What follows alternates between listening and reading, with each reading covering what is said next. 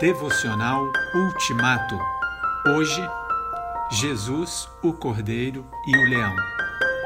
Ele vestia um manto encharcado de sangue e o seu nome era Palavra de Deus. Apocalipse 19, 13. Os cristãos precisam olhar para o passado e enxergar a cruz, e olhar para o futuro e enxergar a coroa. Não podem abrir mão do Jesus sofredor nem do Jesus glorioso.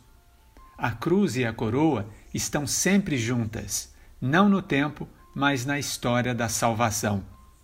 A Santa Ceia traz a lembrança do Jesus do primeiro evento, o desfigurado, e do Jesus do segundo evento, o transfigurado. O primeiro nos dá a certeza de que o problema do pecado está resolvido. O segundo nos dá a esperança da glória transbordante. A cruz abre caminho para a justificação, a coroa para a glorificação.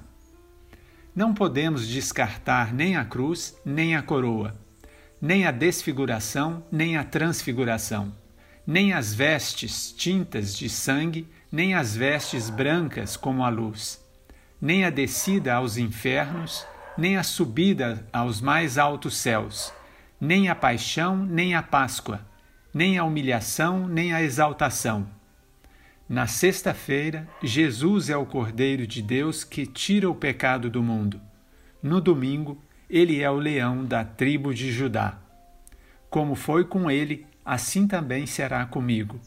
Primeiro a cruz, depois a coroa.